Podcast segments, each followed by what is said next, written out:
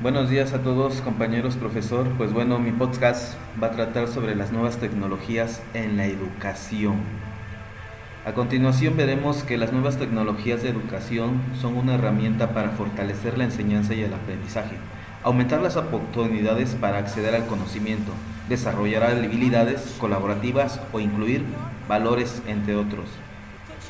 Si hay algo que ha cambiado nuestra vida y nuestros hábitos en los últimos años han sido las nuevas tecnologías.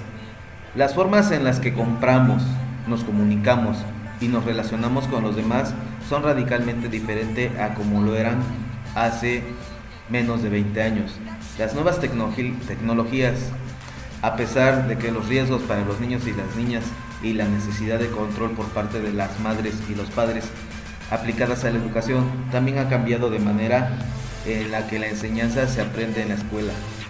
¿Quieres saber cómo ha influido? Para empezar, la actividad del docente ha cambiado con el uso de Internet o dispositivos como son los ordenadores, los móviles y las tablets. Así que actualmente es posible utilizar formas de educar y diferentes medios para aprender que permiten enfocar las tecnologías en la educación hacia el trabajo en equipo, la capacidad crítica del alumnado y el aprendizaje de valores. Descubriremos a lo largo de estas innovaciones una serie de cambios que se ha logrado a través de las tecnologías de información y comunicación, como son las TICs.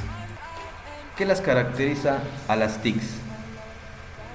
Aún en particulares tecnologías de la información y comunicación como la rapidez o la cercanía con la docencia, como el aprendizaje o el conocimiento, es decir, permiten ampliar los ámbitos de la enseñanza más allá del aula tradicional, posibilitan nuevas fórmulas de planteamiento de las teóricas y prácticas de las asignaturas, incrementan el acceso a la educación y fomentan la interactividad.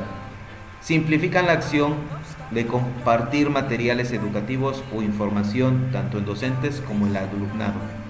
También invitan a seguir aprendiendo y desarrollando conocimientos o mejorar las habilidades de los contenidos extra o libros digitales.